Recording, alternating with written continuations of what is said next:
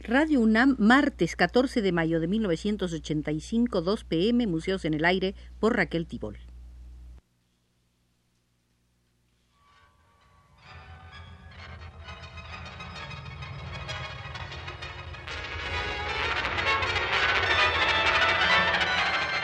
Museos en el Aire.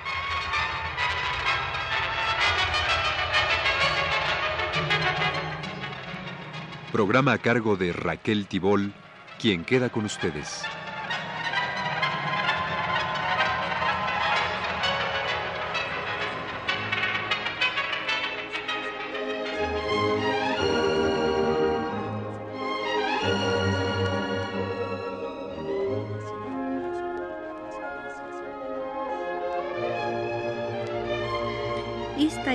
Quinta visita, quinta visita al Museo del pintor guanajuatense Hermenegildo Bustos, uno de los más grandes retratistas mexicanos. Hemos visto en anterior programa la llegada al municipio de Benito Juárez durante su gobierno trashumante y también parte de los cultivos que se hacían en esta pequeña población de unos cuantos miles de habitantes. Al municipio de Purísima pertenecía también la presa de Jonocostle, obra de mampostería levantada para captar las aguas del río que se originaba en la unión de San Antonio en Jalisco. Años después de la estancia de Juárez, esta presa se reventó. Mientras hubo riego se dieron en abundancia nardos, azucenas, alelíes, margaritas, pensamientos, claveles, rosas de variados tamaños y colores. Las monedas de uso corriente por aquel entonces en Purísima eran las cuartillas, los medios y los reales, equivalentes a tres, seis y doce centavos. La casa del propietario y médico Macario Quesada, donde Juárez pasó dos semanas, estaba ubicada en la primera manzana de la calle Real, hoy calle Manuel Doblado.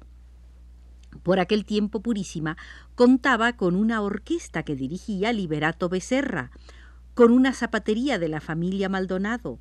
El taonero se llamaba Zenón Parra y el orfebre Máximo Martínez. Al grupo teatral de aficionados lo dirigía el cura Ignacio Martínez. Los hogares se iluminaban con cazuelas de manteca, velas de cebo, de cera o de estearina y quinqués de querosene. Un sistema de diligencias comunicaba Purísima con León por un angosto camino que apenas llegaba a paso. A la vera de este el doctor Quesada, padre de dos muchachos llamados Mariano y Francisco, tenía un huerto. El hortelano era Eugenio López y su mujer Lucrecia Murillo. Tuvieron siete hijos, Pánfilo, Zacarías, Calixto, Francisco, María de Jesús, Juan y José Isabel. Calixto a su vez tuvo un hijo, Fortino, autor del folleto donde se documentan los días de Juárez en Purísima, con base en los papeles guardados por el abuelo y de los cuales su padre le hizo solemne entrega en diciembre de 1926. Además de Macario Quesada, los propietarios ricos de Purísima a mediados del siglo pasado eran Domingo González, Juan Muñoz y Matías Aranda. Propiedad del primero era la casa donde tenía instaladas sus oficinas el ayuntamiento. Ahí se ubicó el despacho del presidente Juárez. Esa casa todavía existe al costado oriente del templo parroquial. Las autoridades la desocuparon a fines de 1860, cuando por órdenes del gobernador Manuel Doblado se edificó el Palacio Municipal, un puente y una escuela. Cuenta Fortino López que una mañana Hermenegildo Bustos se presentó en el despacho del presidente Juárez a solicitarle permitiera hacerle un retrato. Don Benito aceptó y el resultado fue un dibujo de 50 por 30 centímetros que López asegura haber visto en la casa de Bustos hasta 1907, año de su muerte, y que supone fue destruido por alguien a quien denomina el heredero fanático enemigo de la causa liberal.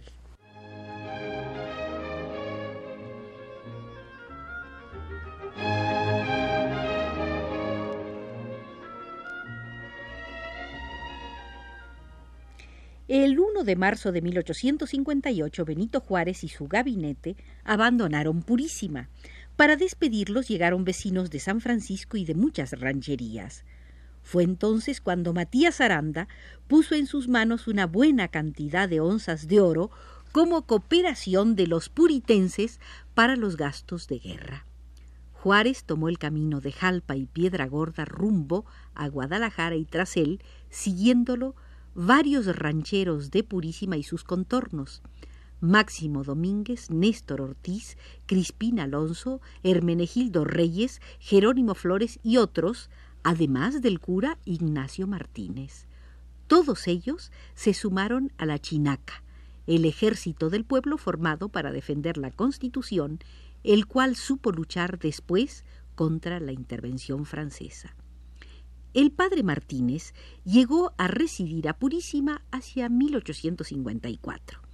En 1855 inició la construcción de un templo, la cual quedó suspendida de 1858 a 1860, tiempo de su actuación en las fuerzas juaristas. Toda su vida el padre Martínez se sintió orgulloso de haber sido chinaco y amigo personal de Juárez. Hermenegildo Bustos lo pintó en 1892 y la pintura se guarda intacta en la sacristía del santuario del Señor de la Columna en Purísima. Es un retrato de cuerpo entero y a tamaño natural de un hombre muy delgado. La cabeza está armada con resiedumbre expresionista y denota análisis psicológico. El personaje sostiene con ambas manos un largo cartel donde el pintor, con clara caligrafía, escribió una larguísima relación, de hecho una biografía, dictada seguramente por el interesado. Algunas palabras fueron borradas intencionalmente y según Fortino López esta lamentable acción fue realizada por el heredero. El profesor guanajuatense se preocupó por reponer las palabras faltantes al reproducir el escrito que dice El presbítero, Ignacio Martínez, hijo legítimo de don Juan Martínez, español, nacido en la villa de Murcia y de doña Soledad Hurtado de Mendoza de la ciudad de Guanajuato. Me dio a luz el año de 1827. El 31 de julio murió el señor mi padre en la ciudad de San Luis Potosí del cólera morbus, año de 1833. Recuérdese que esta fecha fue consignada por el padre de Hermenegildo Bustos la fecha de 1833 y también del cólera morbus. Continúa el padre Martínez. Recibí la educación de mi señora madre hasta la edad de 16 años, fecha de su fallecimiento. Desde entonces fui recogido y adoptado como hijo por el respetable doctor don Mariano Leal del Castillo, quien siguió educándome a la par de sus hijos legítimos y poniéndome en el colegio de Guanajuato para concluir mi carrera científica, eligiendo de mi propia voluntad la eclesiástica, todo esto a expensas de su peculio.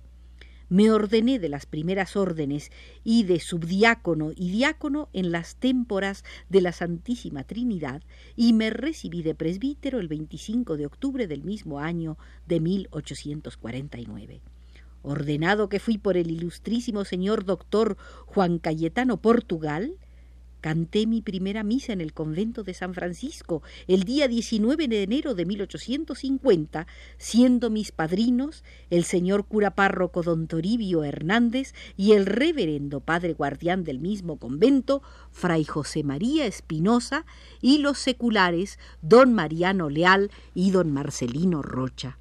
Fui a administrar el mismo año y mes a Marabatío el Grande, en donde duré año y medio. De allí pasé al curato de San Francisco del Rincón y el año de cincuenta y cuatro por disposición de mi señor cura pasé a esta vicaría que lo era entonces de aquel curato.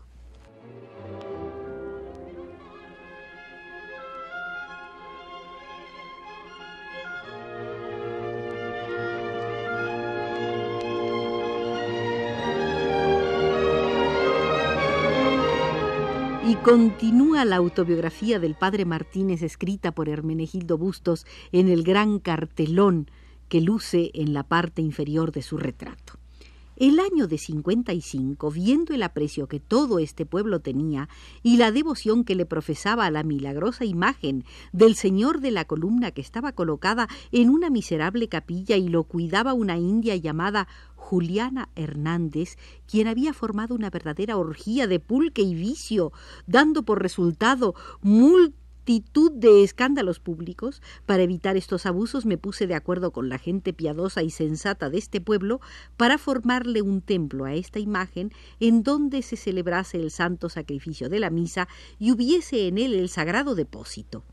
Aprobado que fue mi pensamiento, lo expuse a todos, cuya idea generalmente fue aprobada con gusto y entusiasmo, prometiéndome todos su cooperación, como lo hicieron eficazmente hasta concluir este templo que le di por nombre Santuario del Señor de la Columna.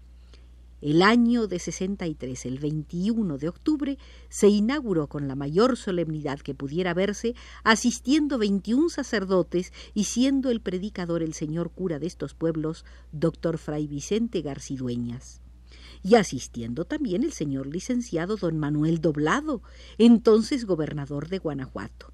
Desde entonces hasta ahora, después de ser fundador del templo, he sido su capellán gratuitamente, sosteniendo el culto sin honorario alguno, a pesar de mi suma y bien conocida pobreza. Dos años después, ubiqué la casa de ejercicios dedicada al mismo Señor.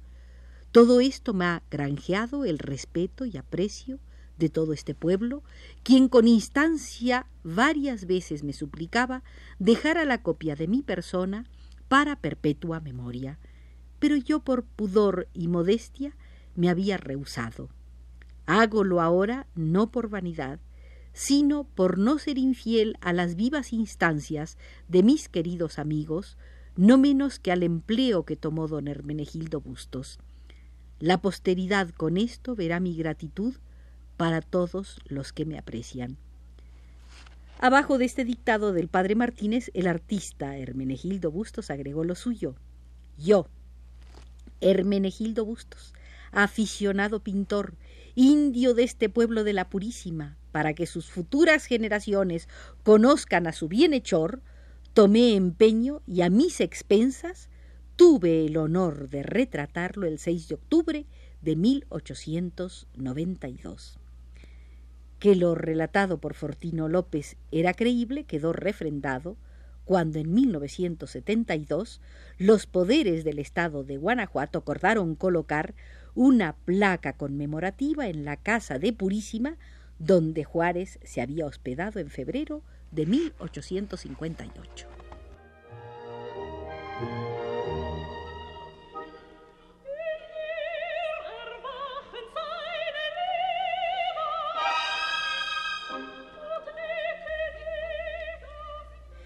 En los márgenes del calendario de 1894 no hay adjetivos. Hermenegildo Bustos asienta los sucedidos como un notario. Ve y constata pero no opina. Larga es la lista de los muertos el hijo de Manuel Quesada, Benito Prado, Felipe López, Pepe Castillo, Guadalupe Castro, Chona, la suegra de Cristóbal López, Carlos Castillo, Indalecio García, Refugio Pérez, Estanislao López, Felisa López, comadre de Hermenegildo, Prisciliano Rivera, Francisca Parra. Se fueron Juan Reyes y Fermín Ríos, mataron a Pepe González, a Emeterio Plasencia y al pintor Luz, parieron Natalia, Manuelita de Quesada y Nabora de Bernabé Reyes. Un perro del mal mordió al hijo de Espiridión González. En San Francisco, un tal Rojas recibió un balazo en el paseo de Santa Anita. Julián se cayó. Robaron en la casa de su compadre Máximo Martínez. El 7 de octubre huyó en Edina Castillo con Alberto Bernal, pero el 1 de diciembre se casaron. El maestro Cipriano puso vigas en el techo, Agripina González pagó su deuda, el propio Hermenegildo visitó en León al canónigo Anda. Solo en dos fechas el frío cronista se calienta. El 19 de julio, cuando a las cinco y media de la tarde, don Pepe Aranda mató a don Andrés Orozco. Hermenegildo exclama Desgracia. Tras la desgracia vino una confesión de hora y media y una misa funeral de cuerpo presente. Pepe Aranda va a la cárcel. Sale libre el 13 de septiembre, solo por pocos días, pues el 29 siguiente lo vuelven a poner en la cárcel. El 18 de julio, un día antes de la desgracia, hay una anotación insólita y rotunda. Revolución de mí. Puntos suspensivos. ¿Qué revolución era esa que merecía semejante insulto por parte de un pintor retratista, nevero y activo hortelano de Purísima del Rincón?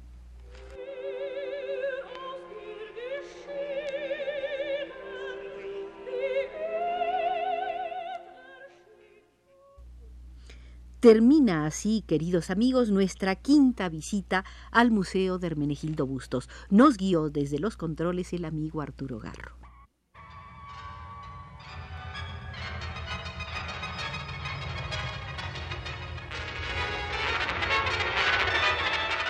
Este fue Museos en el Aire.